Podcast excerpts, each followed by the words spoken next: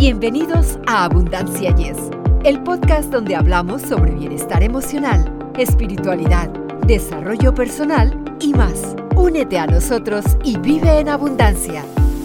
Hola, un cordial saludo lleno de energía positiva de parte de sus amigos Victoria Rich y Eduardo Rentería. Damos la bienvenida a los fieles seguidores y a los nuevos aventureros al fabuloso mundo de nuestro podcast Abundancia. Yes, así es amigos, sean bienvenidos a esta nueva edición de nuestro podcast.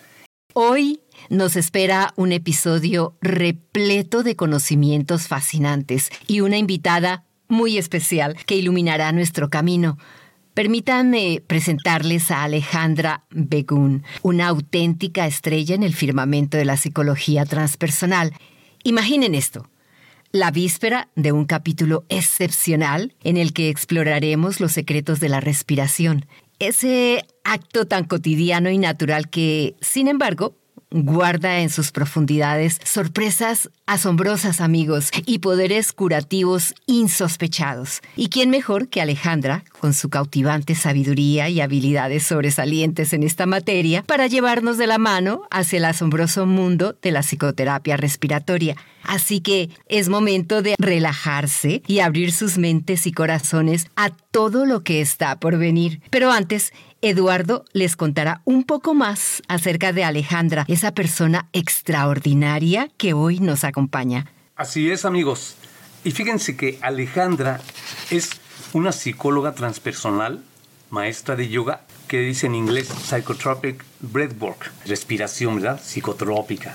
Además, algo bien, bien interesante, amigos, es autora de los libros ¿Qué chingados hago con mi crisis? No se asusten. No hay que olvidar que la palabra chingar ya fue aceptada por la Real Academia de la Lengua Española.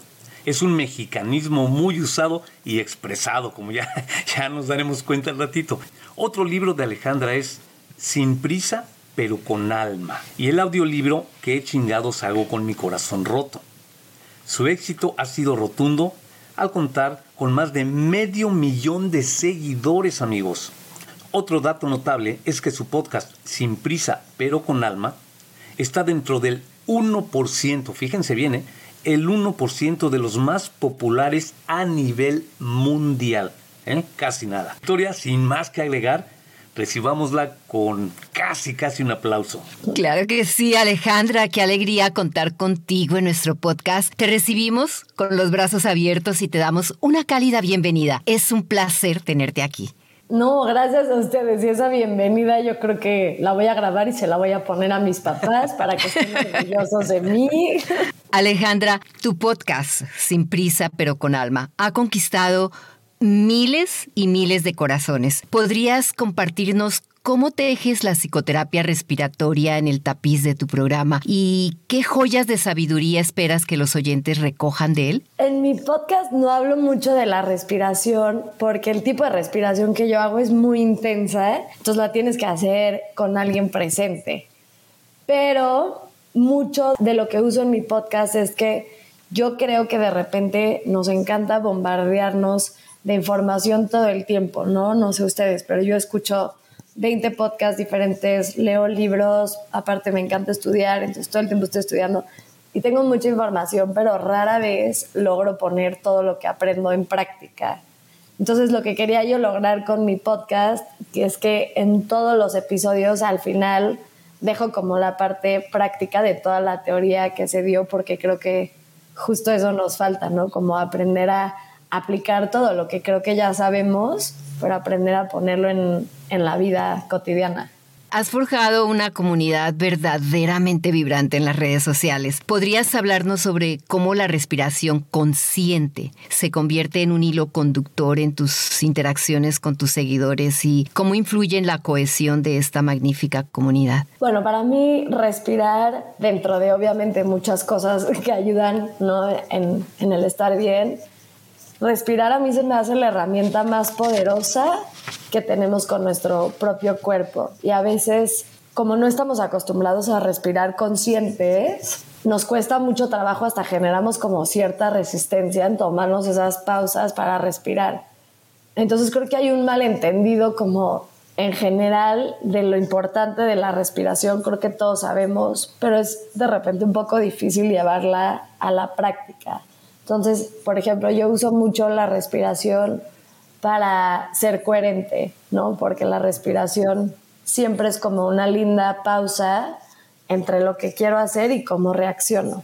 Entonces, cada vez, esto es algo chistoso, pero cada vez que quiero subir algo a redes sociales, como que primero respiro y calmo mi sistema nervioso para ver si lo que voy a subir a las redes va a aportar, va a ser coherente. También, obviamente, esta parte un poco más de mi ego, de si voy a estar bien, si a este post no le va a ir bien y mi autoestima no va a depender de los likes, ¿no? Que creo que a veces puedes caer como en este ciclo. Entonces yo lo uso mucho así y trato de invitar a las personas a que empiecen a conectar con su respiración, aunque como todo, como la yoga, el ejercicio, comer sano, son prácticas, ¿no? Entonces, no es como que de un día al otro tal vez te va a hacer como tanto sentido o no vas a generar resistencia, pero intento llevar a, a las personas a respirar porque pues todo el mundo puede o todo el mundo lo hace por lo menos. Lo hacemos, pero tal vez no lo hacemos bien. Exacto. No respiramos profundamente. Ahora nos gustaría saber cuáles son algunas de las transformaciones más sorprendentes que has presenciado gracias a la práctica de la psicoterapia respiratoria. Yo lo que hago, la técnica que yo hago se llama Psychotropic Breathwork, en realidad no se llama así, pero porque le metimos cosas diferentes, le inventamos ese nombre. Pero lo que yo hago es una respiración relativamente intensa, o sea, son 40 minutos de una respiración muy intensa, que dependiendo obviamente de lo que quieras tratar, o si es una sesión grupal o lo que sea, conectas como con una parte muy mágica que yo solamente he vivido a través de medicinas naturales, como pueden ser tal vez la ayahuasca, el DMT, pero puedes llegar a este estado con solo tu respiración. Y lo increíble de esto es que yo soy fiel creyente de que el alma y la psique y, y, todo lo que te conlleva como humano es mucho más sabio de lo que le damos crédito y que la mayoría de las respuestas habitan adentro. Entonces son terapias donde la realidad es que lo único que yo hago es contener y la otra persona es la que lleva un poco más su proceso, obviamente ayudándolos, guiándolos, pero no es una terapia donde vienes y te doy las respuestas, sino es una terapia para ayudarte a encontrar constantemente esas respuestas que ya habitan en tu interior. Alejandra, ¿por qué el ser humano no había descubierto lo de la respiración y ahora que lo mencionas, digo, es importante, ya he visto por otros dos también que le dan mucha importancia. ¿Lo habíamos perdido por qué? ¿Por distracción o por qué? Todos nacemos respirando bien, ¿no? Entonces, un ejercicio que podría funcionar es que si ahorita yo les pido a todos que inhalen profundo, lo más profundo que puedan, la mayoría lo que van a hacer es como levantar los hombros, levantar el pecho, o sea, como que a veces pensamos que respirar es como cuestión de meter aire hacia arriba, cuando la realidad es que el oxígeno debería de entrar como a la panza. No sé si han visto a los bebés que cuando respiran como que mueven la pancita mucho más. Así nacemos todos y entre el estrés que obviamente aumenta cada día más, entre que ya estamos cada vez más desconectados del cuerpo, etcétera, empezamos a respirar un poco más superficial.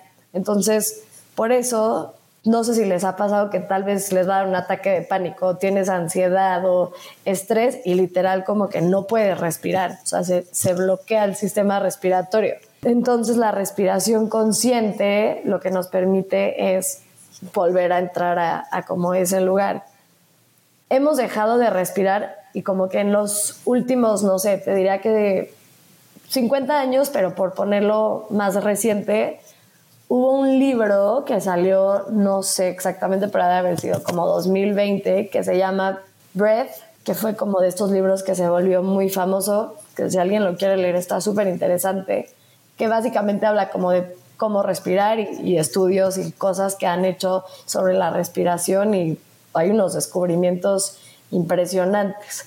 Para mí yo creo que el hecho de que ya haya tanta ansiedad y que ya sea como algo común y cotidiano, la ansiedad y el estrés, y lo fácil que es calmar esos primeros síntomas, obviamente ya después si necesitamos más ayuda, pero con el simple hecho de respirar y conectar, creo que las personas que están en investigación constante como de, de, lo que hace el oxígeno en el cuerpo se han enfocado mucho ahí. Pero al final pues lleva años, o sea, la gente que medita, no sé, los, los budistas o pues casi todas las religiones, la parte espiritual tiene que ver con meditación. Hay muchos pranayamas, por ejemplo, que son tipos de respiraciones que tienen, no sé, 5.000 años. Si un curioso explorador del universo interno se te acercara, Alejandra, buscando consejos sobre cómo aventurarse en la psicoterapia respiratoria, ¿qué palabras de sabiduría le ofrecerías? Yo le diría que empezar a respirar consciente suena muy fácil, pero sí he visto en general la resistencia que generamos. O sea, hay un dicho de Buda que dice que si no tienes cinco minutos para meditar, medita una hora. Y como que a veces no nos tomamos el tiempo, esos cinco minutos para estar tranquilos, porque nos genera como un poco de estrés. Yo conozco a muchas personas y creo que yo fui así mucho tiempo que el simple hecho de sentarme conmigo a calmar mi sistema me daba más ansiedad, ¿no? Entonces como que era como, no, no tengo tiempo como de respirar, como le voy a dedicar 10 minutos. Y poco a poco me he dado cuenta de verdad la diferencia que hace, ¿no? Hay, hay ejercicios obviamente muy rápidos de 5 minutos que pueden cambiar tu respuesta inmediata a si tu jefe te gritó y respiras antes de reaccionar, tres segundos, es probable que reacciones diferente porque estás calmando tu sistema nervioso. Entonces, como todo en este mundo, las cosas que valen la pena toman práctica y creo que el dedicarte dos, tres minutos diario a empezar a conectar con tu respiración es un camino que te va a llevar a mucha abundancia en cuanto a la conexión con tu cuerpo, a reaccionar mejor, a la introspección, etcétera. Y parece ser que en este viaje de autodescubrimiento, la respiración consciente es un faro luminoso. ¿Podrías hablarnos de cómo esta práctica puede abrir caminos hacia la esencia más íntima de uno mismo? Sí, bueno, yo creo que la respiración es tan importante porque sí o sí es lo primero que haces y probablemente lo último que vayas a hacer, ¿no? Sí. Entonces, la damos muy por hecho en general creo que los sistemas del cuerpo los damos muy por hecho, como que no, no nos damos cuenta del poder que tiene. Creo que, por ejemplo, el tipo de respiración en la que yo me especifico es una terapia no verbal muy fuerte, donde te regalas un espacio para sobrepasar tus límites porque es muy difícil, o sea, no es, no es una respiración que se siente cómoda al cuerpo, al cuerpo le pasan muchas cosas diferentes porque está sobreoxigenándote por ende, no sé, a todo mundo se le ponen las manos tiesas y tu cuerpo se, se entiesa mucho. Y para mí, que siempre he estado como muy atraída, obviamente, a todo el mundo espiritual y pues las plantas medicinales, los temazcales, todo esto, el darme cuenta que el poder del universo habita en mi respiración, si la sé usar, se me hace de lo más poderoso y empoderador del mundo. Sabemos que pues cada viaje es personal. ¿Podrías compartir con nosotros alguna de tus propias experiencias de transformación usando la psicoterapia respiratoria como vehículo de cambio? Sí, yo, esta no fue una que yo llevé, fue una que fui de respiración holotrópica, que es como la más conocida en la psicología transpersonal. Todas se parecen mucho, nada más pues, tienen como su estilo, ¿no? La holotrópica es un tipo de respiración que haces, depende con quién la hagas, pero como tres horas y estás todo el tiempo respirando y es todo un viaje con solo tu respiración. Yo en un retiro que hice con Regina, con una amiga que ya hace hace este tipo de respiraciones. Fue la primera vez en mi vida en la que tuve una regresión bastante clara donde regresé perfectamente a mi infancia, a un momento, o sea, pero vivido muy impresionante, a un momento donde me di cuenta porque tengo todo el tiempo como esta exigencia mía de todo el tiempo estar llegando a metas, metas, metas y cumpliendo expectativas y todo. Y llegué justo respirando a una regresión que me enseñó este lugar, ¿no? Y se me hizo muy impresionante saber que respirando la mente solita me quiso llevar a lo que me tocaba resolver ese día y darme cuenta porque lo estoy viviendo. Y obviamente después de eso, o sea, para mí todas estas sesiones son tan fuertes que siempre creo que es importante llevarla acompañado de un terapeuta, ¿no? O sea, no necesariamente tienes que ir a terapia por siempre, pero pues sí puedes vivir cosas muy fuertes. O sea, hay muchas personas que logran ver a personas que ya no, las pruebas tienen abierto como su tercer ojo, pues igual y conectan con familiares que ya no están en este plano. A mí me ha pasado mucho que gente que viene conmigo ve a amigos. Tuvimos una sesión de una niña que se acababa de suicidar y sus amigos querían conectar con ella y muchos lograron hablar con ella. O sea, creo que son sesiones increíblemente poderosas que a veces cuando yo digo que llegas a ese estado solo con la respiración, creo que muchas personas no me creen hasta que lo experimentan. Alejandra, fíjate que esta es curiosidad. Tengo dos preguntas por pura curiosidad. Ahorita que estamos hablando, ¿utilizas ya cierta técnica o respiras normal como cualquiera de nosotros?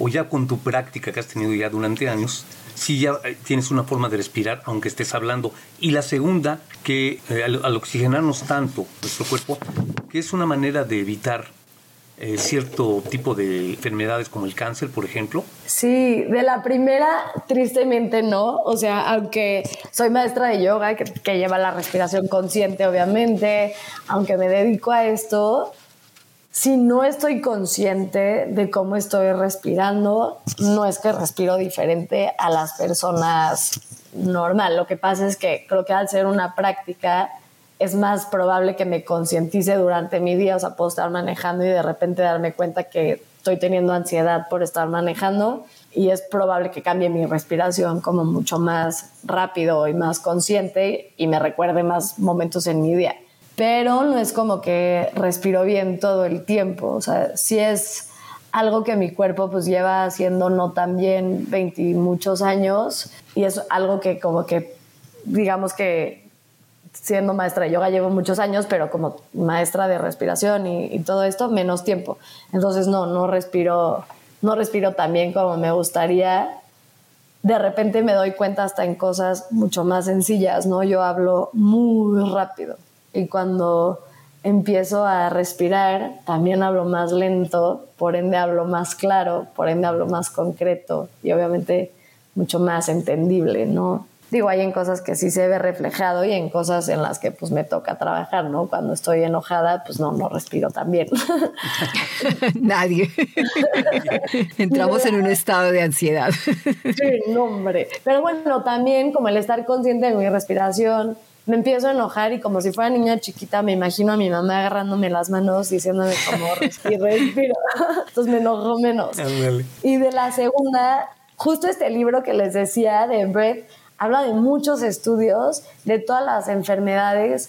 Digo, obviamente son investigaciones que habrá quien dice que sí, habrá quien dice que no, no, o sea, la ciencia pues es un, es un campo enorme, pero sí, o sea, definitivamente mi creencia y lo que, lo que para mí es una verdad es que sí creo que el respirar definitivamente nos ha de sanar. Por ejemplo, del cáncer, te podría decir que de entrada creo que es un poco clara la relación, porque pues el respirar bien baja la ansiedad, baja el estrés, que obviamente luego esos pueden pues ayudarnos a, a, que si ya tenemos algún problema que podría ser cancerígeno, pues obviamente el estrés y todo esto no nos ayuda en nada. O por ejemplo, el enflacar, ¿no? O sea, el bajar de peso, es impresionante lo que la respiración puede hacer para el cuerpo, para bajar de peso.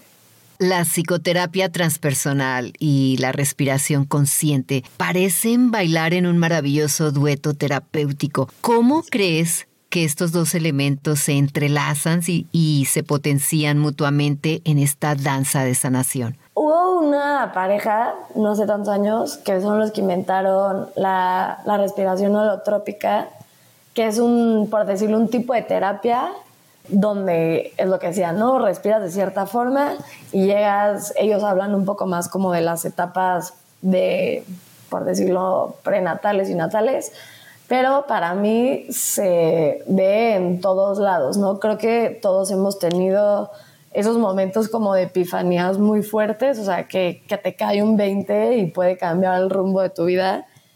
Y creo que el aprender a conectar con lo más vital que tenemos, que es la respiración, es una manera de aprender también a sanar nuestro propio cuerpo, nuestra mente, nuestra alma, nuestras heridas. Entonces, para mí la respiración es un lugar donde puedes conectar constantemente contigo porque no necesitas permiso de nadie para hacerla, no necesitas estar en algún lugar específico, yo lo he hecho literal parada a media boda bailando y digo, ay no, necesito respirar y respiro.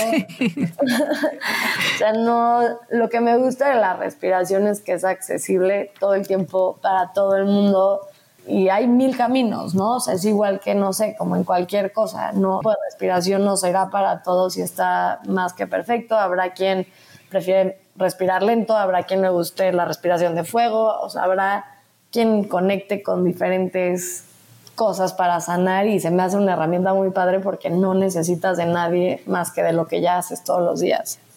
Y en tu experiencia guiando a las personas a través de este viaje de la psicoterapia respiratoria, ¿qué desafíos comunes has encontrado y cómo los has enfrentado? Yo creo que lo que nos pasa a la mayoría es el problema que tenemos con el control nos encanta controlar todo y cuando empiezas a respirar de manera consciente y un poco más fuerte, por decirlo así, lo primero que hace la mente es decir como no, no, o sea, como que es algo tan extraño para el cuerpo porque no estamos nada acostumbrados que te empiezas a querer salir de ese estado. Entonces creo que lo principal es como aprender a confiar en ti, en tu cuerpo, en la experiencia, en lo que sea, ¿no? Porque las personas que la mayoría te dirá que somos controladores, nos cuesta mucho trabajo experimentar cosas nuevas. Y es tan fuerte lo que se siente con este tipo de respiración que es muy difícil para algunas personas como dejarse fluir y sentir. Al cuerpo le pasan cosas chistosas, o sea, como que todo el mundo hace manitas como de cangrejo y se te empiezan a subir las manos solas, empiezas como, no sé, te empiezas a sentir mucho hormigueo en el cuerpo y es un sentimiento, no es doloroso, pero sí es incómodo y el cerebro está acostumbrado constantemente, no solamente en lo físico, en la vida, como a estar buscando seguridad, que es equivalente un poco a comodidad. Entonces, cuando se siente inseguro, entra como a este estado como de alarma y todo el tiempo te dice, deja déjalo, deja de hacer, deja de hacer. Y entonces, la única manera de que te deje de decir esto el cerebro es no dejándolo de hacer, sino respirando todavía más fuerte.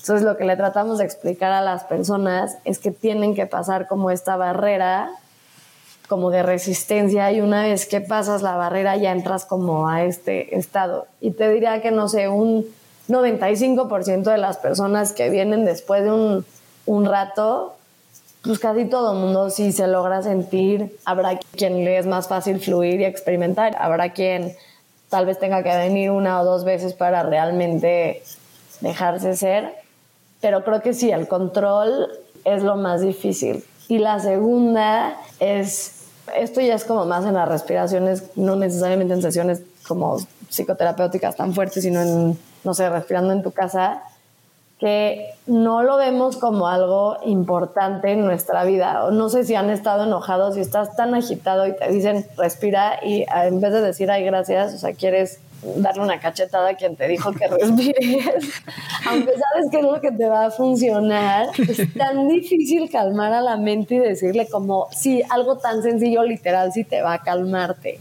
O sea, como que creo que generamos resistencia porque es como, no, necesito resolver esto y necesito esto. Y es como, no, a ver, si respiras lo vas a resolver. Pero es tan sencillo que creo que no creemos en el poder que tiene. Sí, o sea, todo tiene que ser difícil para que trabaje.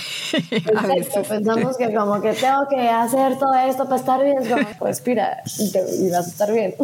Alejandra, yo creo que al meditar inconscientemente también estás este, controlando la respiración, ¿no? Sí, yo creo que meditar es una palabra por ponerla con otra que no es, tal vez no es la correcta, pero que en los últimos años se ha prostituido un poco, no para bien ni para mal, pero creo que ya la definición de meditación para cada quien es otra cosa, ¿no? Habrá quien considere meditar como el intento de poner la mente en blanco, habrá quien meditar es escuchar una voz guiada hacia algo, habrá quien meditarse a concentrarse en su respiración, habrá quien meditarse a ir a correr, no sé, cada quien meditar como, como lo vea. para mí la meditación, dentro de que creo que todas esas maneras de explicarla son correctas, o sea, tanto como correr, como, como pensar en nada, hasta escuchar un audio, todas para mí son estados meditativos. Pero la respiración se me hace una muy linda porque es una ancla hacia tu propio poder. Entonces creo que el aprender a escuchar el cuerpo y nada más concentrarte en, en, tu inhalación y en tu exhalación y qué está pasando en tu cuerpo mientras lo haces, pues es una manera un poco de darle como un break a tu cerebro de estar escuchando o estar como pensando en cosas y simplemente como anclarte al presente. Estoy de acuerdo contigo, Alejandra. Para concluir esta conversación, me gustaría invitarte a sembrar una semilla en la mente de nuestros oyentes. Si pudieras compartir un mensaje esencial sobre la importancia de la respiración consciente, ¿cuál sería? Que nunca se nos olvide que el poder del universo está en nosotros mismos, es solo cuestión de querer trabajar hacia él y es un trabajo y una práctica constante el poder conectar con todo nuestro poder. Ahora podrías uh, compartir con nosotros tus redes sociales para que nuestros oyentes puedan sumarse a tu comunidad y seguir explorando junto a ti este fascinante mundo de la psicoterapia respiratoria. Sí, la, la de respirar se llama colectivo Breathwork. En esa hacemos las sesiones de respiración y justo borramos los videos, pero vamos a subir videos de tus tips rápidos, ¿no? De cómo respirar, de cómo conectar, etcétera. Y las mías, que es donde escribo y también de repente subo ejercicios de respiración, me llamo Ali, A-L-I latina, Begun. Facilito. Alejandra, en este vasto universo de palabras y pensamientos, nos sentimos increíblemente afortunados de haber tenido la oportunidad de explorar juntos los fascinantes beneficios de la psicoterapia respiratoria. Agradecemos sinceramente el tiempo y la dedicación que nos has brindado. Ha sido un placer enorme tenerte en nuestro espacio y este podcast siempre será tu hogar. Gracias, Alejandra. Ay, muchas gracias a ustedes por tenerme. Qué lindo poder hablar de la respiración, que siento que no es un tema que me preguntan tan constante y es mi vida. Y bueno, yo ahora ya, ya aprendí contigo, Alejandra, qué chingados voy a hacer con mi crisis. Respirar. muchas gracias por tu, por tu aportación, como dice mi compañera, y pues que no sea la última vez que te tengamos por aquí. Muchas gracias, gracias por tenerme aquí. Gracias a ti, Alejandra. Así, amigos, ponemos punto final a este episodio. Su compañía en este viaje de aprendizaje es el corazón latente de esta maravillosa comunidad y por eso nuestra gratitud hacia ustedes no conoce fronteras. Esperamos que este episodio haya sido para ustedes una fuente de inspiración y descubrimiento, tal como ha sido para nosotros un placer crearlo. Así que los esperamos con los brazos abiertos la próxima semana en Abundancia. Yes, hasta la próxima amigos. Para ustedes que están escuchando Abundancia Yes, realmente nos apoyan si pueden suscribirse en Apple Podcasts o Spotify y déjenos sus comentarios. Así nos ayudan a llegar a más personas y por ende a unirnos más y a vivir una vida mejor y con abundancia. Comparta este podcast.